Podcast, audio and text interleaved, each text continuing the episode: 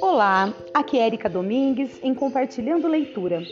Estamos lendo o livro A Cabana, de William P. Young. E hoje nós vamos ler o capítulo 13, que tem o título Um Encontro de Corações. Então, vamos ler o capítulo.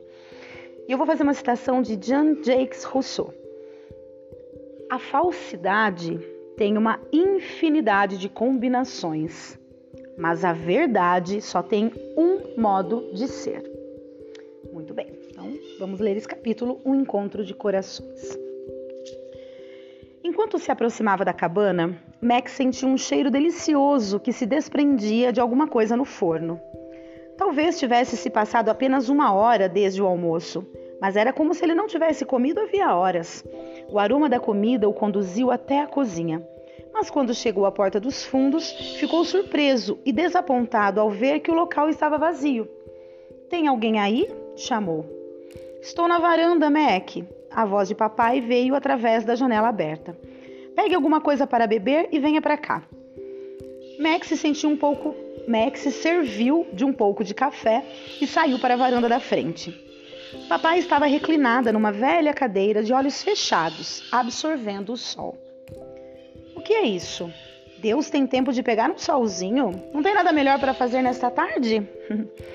Você não faz ideia do que estou fazendo neste momento. Deus, né? Papai respondeu para ele. Max se encaminhou para outra cadeira do lado oposto, e enquanto ele se sentava, papai abriu um dos olhos. Sobre uma mesinha, entre os dois, havia uma bandeja, cheia de bolos de aparência maravilhosa, manteiga fresca e vários tipos de geleia. Uau, o cheiro é fantástico! exclamou ele. E aí papai disse: Pode mergulhar de cabeça. É uma receita que peguei da sua bisavó. Ela riu. Mac mordeu um dos bolinhos. Ainda estava quente, praticamente derreteu na boca. E aí ele disse: Uau, isso é bom, obrigado. E papai respondeu: Bom, você terá, de agrade... você terá de agradecer a sua bisavó quando a vir. E aí ele disse: Espero que não seja muito em breve, disse Mac entre duas mordidas. Você não gostaria de saber? perguntou papai com uma piscadela brincalhona e voltando a fechar os olhos. Enquanto comia outro bolinho, Mac juntou coragem para abrir o coração. Papai? perguntou ele, e pela primeira vez chamar Deus de papai não pareceu estranho. Sim, Mac, respondeu ela, abrindo os olhos e sorrindo com prazer. E aí Mac disse: Eu fui muito duro com você. Hum, Sofia deve tê-lo afetado, né? Papai disse para ele. E ele respondeu: Nem fale. Eu não fazia ideia de que estava julgando você. Foi terrivelmente arrogante. Porque você estava mesmo, respondeu o papai com um sorriso. Sinto muito, eu realmente não fazia ideia. Mac balançou a cabeça triste. E aí papai disse o seguinte: Mas agora isso está no passado, que é o lugar onde deve estar. Não quero que fique triste com isso, Mac. Só quero que possamos crescer juntos. Também quero, disse Mac pegando outro bolinho. Não vai comer nenhum? Não, vá em frente, né, o papai disse. Você sabe como é. A gente vai provando uma coisa e outra e acaba usando todo o apetite. Aproveite empurrou a bandeja na direção dele. Mac pegou mais um bolinho e recostou-se para saboreá-lo. Jesus disse que você foi quem. Agora é papai dizendo. Jesus disse que foi você. Eita, desculpa, foi Mac que está dizendo isso. Vamos lá. Jesus disse que foi você quem me deu um tempo com Missy esta tarde. Não sei como agradecer. E aí papai respondeu: Ah, de nada, querido. Isso também me deu uma grande alegria. Eu estava tão ansiosa para colocar vocês dois juntos que mal consegui esperar. E Mac disse: Gostaria tanto que Nan estivesse aqui. Teria sido perfeito, concordou o papai, empolgada. Ficaram em silêncio por alguns instantes. Se não é especial? Ela balançou a cabeça sorrindo. Minha nossa, gosto especialmente daquela menina. Eu também. Mac deu um sorriso largo e pensou na sua princesa atrás da cachoeira. Princesa, cachoeira. Espere um minuto. Papai ficou olhando enquanto as peças se encaixavam. E ele disse: Obviamente você conhece o fascínio da minha filha por cachoeiras e pela lenda da princesa Multinomar. Papai assentiu. É disso que se trata? Ela teve de morrer para que você me mudasse? Espera aí, Mac. Papai se inclinou. Não é assim que eu faço as coisas. Mas ela adorava tanto aquela história. Claro que sim. Por isso ela foi capaz de entender o que Jesus fez por ela e por toda a raça humana. As histórias sobre uma pessoa disposta a trocar sua vida pela de outra são um fio de ouro em seu mundo e revelam tanto suas necessidades quanto o meu coração. E aí Mac disse: Mas se ela não tivesse morrido, eu não estaria aqui agora. E Jesus respondeu: Desculpa, papai respondeu. Mac, eu crio um bem incrível a partir de tragédias indescritíveis, mas isso não significa que as orquestre. Nunca pense que o fato de eu usar algo para um bem maior significa que eu o provoquei ou que preciso dele para realizar meus propósitos. Essa crença só vai levá-lo a ideias falsas a meu respeito. A graça não depende da existência do sofrimento, mas onde há sofrimento, você encontrará a graça de inúmeras maneiras. Mac disse: Na verdade, isso é um alívio. Eu não suportaria pensar que minha dor poderia ter cortado a vida dela. E aí, papai respondeu: Ela não foi seu sacrifício, Mac. Ela é e sempre será a sua alegria. Este é um propósito suficiente para Missy. Mac se recostou de novo na cadeira, examinando a vista da varanda. Estou me sentindo preenchido, ele disse. Aí papai respondeu: Bom, você comeu quase todos os bolinhos. e Mac disse: Não é isso, ele riu. E você sabe, o mundo simplesmente parece mil vezes mais luminoso. Estou me sentindo mil vezes mais leve. E está, Mac, não é fácil ser o juiz de todo mundo. Né? Papai acabou de dizer. O sorriso de papai tranquilizou Mac, que se sentia pisando em terreno seguro. Ou julgar você. Eu estava numa tremenda confusão, pior do que pensava. Havia me enganado totalmente em relação a quem você é na minha vida. O Mac disse, né? E aí papai respondeu: Não totalmente, Mac. Nós tivemos alguns momentos maravilhosos também. E Mac respondeu: mas sempre gostei mais de Jesus do que de você. Ele parecia tão bondoso e você tão má e triste, não é? Jesus veio para mostrar como eu sou. E a maioria só acredita nisso com relação a ele. Ainda acham que fazemos o gênero policial bom, policial mal, especialmente as pessoas religiosas. Quando querem que os outros façam o que elas acham certo, precisam de um Deus severo. Quando precisam de perdão, correm para Jesus. É isso mesmo, concordou Mac mas nós estávamos nele. Ele refletia exatamente o meu coração. Eu amo vocês e os convido a me amarem. Olha o que papai disse, que lindo. Eu amo vocês e os convido a me amarem. E aí, Mac? Mas por que eu? Quer dizer, por que Mackenzie Allen Phillips? Por que você ama alguém tão ferrado? Depois de todas as coisas que eu senti em relação a você e de todas as acusações que fiz, por que você se incomodaria em vir ao meu encontro? Porque é isso que o amor faz, respondeu o papai. Lembre-se, Mackenzie, eu não fico pensando nas escolhas que você fará. Eu já sei. Vamos imaginar, por exemplo, que estou tentando ensinar você a não se esconder dentro de mentiras. Ela piscou. E digamos que eu sei que você vai ter que passar por 47 situações antes de me ouvir com clareza suficiente para concordar comigo e mudar. Então, quando na primeira vez você não me ouve, eu não fico frustrada, nem desapontada. Fico empolgada. Só faltam 46 vezes. E essa primeira vez será um tijolo para construir uma ponte de cura que um dia, que hoje, você atravessará. Certo, agora estou me sentindo culpado, admitiu ele. Sério, Mackenzie, isso não tem nada a ver com culpa. A culpa jamais vai ajudá-lo a encontrar a liberdade em mim. O máximo de que ela é capaz é fazer você se esforçar mais para se ajustar a alguma ética exterior. Eu me importo com o interior. E aí Mac disse: Mas o que você disse, quero dizer, sobre se esconder atrás de mentiras?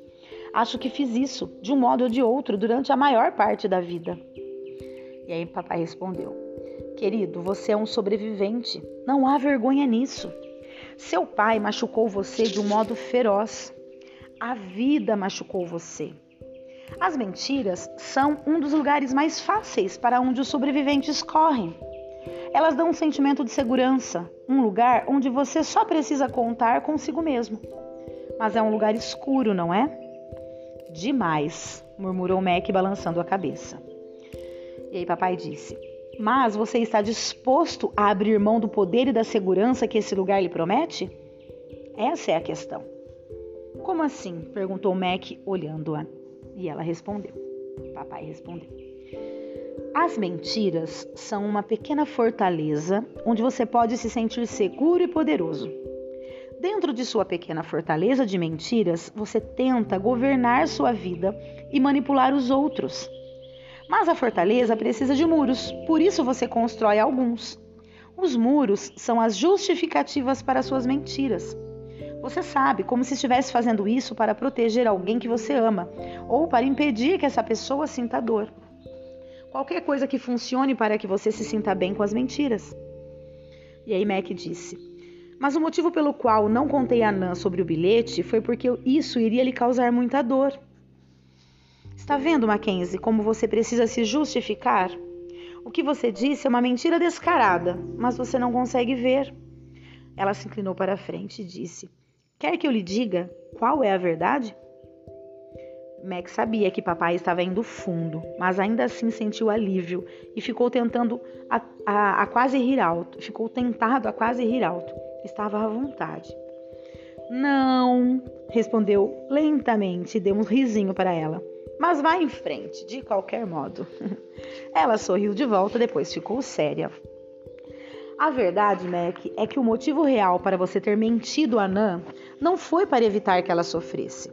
O verdadeiro motivo foi que você estava com medo de enfrentar as emoções que poderiam surgir, tanto as dela quanto as suas. As emoções o amedrontam, Mac. Você mentiu para se proteger e não para protegê-la. Ele se recostou, papai estava absolutamente certa. E além disso, continuou ela, uma mentira dessas é desamor. Tendo como justificativa o fato de se importar com Nan, sua mentira prejudicou seu relacionamento com ela e o relacionamento dela comigo. Se você tivesse contado, talvez ela estivesse conosco aqui agora. As palavras de papai acertaram Mac como um soco no estômago. Você queria que ela viesse também? Ele perguntou. E papai respondeu: isso seria uma decisão sua e dela, se ela tivesse tido a chance de tomá-la. O ponto, Mac, é que você não sabe o que teria acontecido porque estava ocupado demais tentando proteger a Nan. De novo, ele estava afundando na culpa. E aí ele disse: Então, o que faço agora? E papai respondeu: Conte a ela, Mackenzie. Enfrente o medo de sair do escuro e conte a ela. Peça perdão e deixe que o perdão dela o cure. Peça que ela reze por você, Mac. Assuma os riscos da honestidade. Quando fizer outra besteira, peça perdão de novo. É um processo, querido, e a vida é suficientemente real sem precisar ser obscurecida por mentiras. E lembre-se, eu sou maior do que as suas mentiras. Posso agir para além delas. Mas isso não as torna certas, nem impede o dano que elas causam ou a dor que provocam nos outros. E se ela não me perdoar? Max sabia que esse era um medo muito profundo com o qual convivia. Era mais seguro continuar lançando novas mentiras na pilha crescente das velhas. E aí papai disse: Ah, esse é o risco da fé, Mac. A fé não cresce na, na casa da certeza. Não estou aqui para lhe dizer que Nan vai perdoá-lo. Talvez ela não queira ou não possa, mas minha vida dentro de você vai tomar conta do risco e da natureza para transformá-lo. Por meio de suas escolhas, você passará a ser um contador de verdades, e esse será um milagre muito maior do que ressuscitar os mortos. Mac se recostou e deixou que as palavras dela assentassem. Por favor, perdoe-me, disse finalmente. E aí papai respondeu: Já fiz isso há muito tempo, Mac. Se não acredita, pergunte a Jesus. Ele estava lá. Mac tomou um gole de café, surpreso ao descobrir que a bebida continuava quente. E aí ele disse, Mac disse, mas eu me esforcei tremendamente para trancar você do lado de fora da minha vida. E papai respondeu, As pessoas são persistentes quando se trata de garantir sua independência imaginária. Elas acumulam e guardam a doença como se fosse um bem precioso. Encontram sua identidade e seu valor na mutilação e os guardam com cada grama de força que possuem. Não é de espantar que a graça seja tão pouco atraente. Nesse sentido, você tentou trancar a porta do seu coração por dentro. E aí Mac disse: Mas não consegui.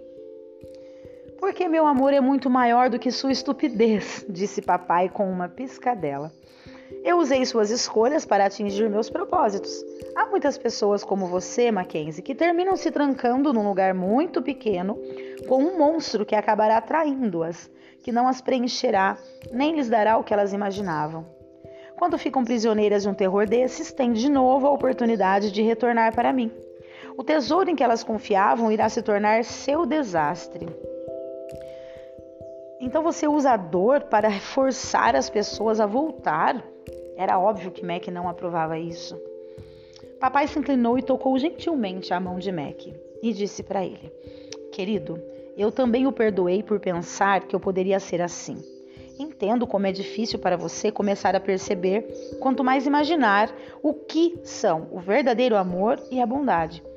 Porque você está tão perdido em suas percepções da realidade e ao mesmo tempo tão seguro de seus julgamentos. O amor verdadeiro nunca força. Ela apertou a mão dele e se recostou na cadeira. E Mac disse: Mas, se eu entendi o que está dizendo, as consequências de nosso egoísmo fazem parte do processo que nos leva ao fim de nossas ilusões e nos ajuda a encontrar você. É por isso que você não impede as coisas ruins que nos acontecem? Por isso não me avisou que Missy estava correndo perigo, nem nos ajudou a encontrá-la? O tom de acusação estava ausente da voz de Mac. E aí papai disse: Se ao menos fosse tão simples, Mackenzie. Ninguém sabe de que horrores eu salvei o mundo, porque as pessoas não podem ver as coisas que jamais aconteceram. Todo mal decorre da independência e a independência foi a escolha que vocês fizeram. Se fosse simples anular todas as escolhas de independência, o mundo que você conhece deixaria de existir e o amor não teria significado. O mundo não é um playground onde eu mantenho todos os meus filhos livres do mal. O mal é o, mal é o caos, mas não terá a palavra final. Agora ele toca todos que eu amo, os que me seguem e os que não me seguem. Se eu eliminar as consequências das escolhas das pessoas, destruo a possibilidade do amor. O amor forçado não é amor. Mac passou as mãos pelos cabelos e suspirou. É simplesmente muito difícil de entender, ele disse. E papai respondeu: Querido, deixe-me dizer um dos motivos pelos quais isso é tão difícil de entender é porque você tem uma visão muito pequena do que significa ser humano. Você e a criação são incríveis, quer você entenda ou não. Vocês são absolutamente maravilhosos. Só porque fazem escolhas horrendas e destrutivas, isso não significa que mereçam menos respeito pelo que são por essência. O auge da minha criação e o centro do meu afeto. Mas, começou o Mac, Além disso, interrompeu ela e continuou: Não se esqueça de que no meio de toda a sua dor e da sua mágoa, você está rodeado por beleza, pela maravilha da criação, pela arte, pela música, pela cultura, pelos sons de riso e amor, de esperanças sussurradas e de celebrações de vida nova e de transformações, de reconciliação e de perdão. Essas coisas também são resultado de suas escolhas e toda escolha é importante, mesmo as ocultas. Então, que escolhas não deveriam ser, ter sido feitas, Mackenzie? Será que eu nunca deveria ter criado? Será que Adão deveria ter sido impedido antes de escolher a independência? Que tal a escolha de ter outra filha ou a escolha de seu pai de espancar o filho? Você exige sua independência, mas depois reclama por eu amá-lo o bastante para responder ao seu pedido. Max sorriu e disse: Já ouvi isso antes. Papai sorriu de volta e pegou um pedaço de bolo e disse: Eu disse que Sofia mexeu com você. Mackenzie, meus propósitos não existem para o meu conforto nem para o seu. Meus propósitos são, são e sempre. Desculpa, meus propósitos são sempre e somente uma expressão de amor. Eu me proponho a trabalhar a vida a partir da morte, a trazer a liberdade de dentro do que está partido, a transformar a escuridão em luz. O que você vê como caos, eu vejo como desdobramento. Todas as coisas devem se desdobrar, ainda que isso ponha todos os que eu amo no meio de um mundo de tragédias horríveis, mesmo os que são mais próximos de mim. Está falando de Jesus, não é? perguntou Mac baixinho. É, eu adoro aquele garoto. Papai afastou o olhar e balançou a cabeça. Tudo tem a ver com ele, você sabe. Um dia vocês vão entender do que ele abriu mão. Simplesmente não existem palavras. Mac podia sentir as emoções crescendo. Algo o tocou profundamente ao ouvir papai falar do filho. Hesitou antes de perguntar, mas finalmente rompeu o silêncio. Papai, pode me ajudar a entender uma coisa? O que exatamente Jesus realizou ao morrer? Ela ainda estava olhando para a floresta e disse: Ah, e balançou a mão. Não muita coisa. Apenas a essência de tudo que o amor se propunha desde antes dos alicerces da criação, declarou o papai em tom casual. Depois se virou e sorriu. E Mac disse: Uau, isso é amplo demais. Pode diminuir só um pouquinho? perguntou Mac, achando-se ousado assim que as palavras saíram de sua boca. E, em vez de ficar chateado, o papai sorriu para ele e disse: Nossa, você está ficando metidinho. A gente dá a mão e eles logo querem o braço. Mac devolveu o sorriso, mas não disse nada.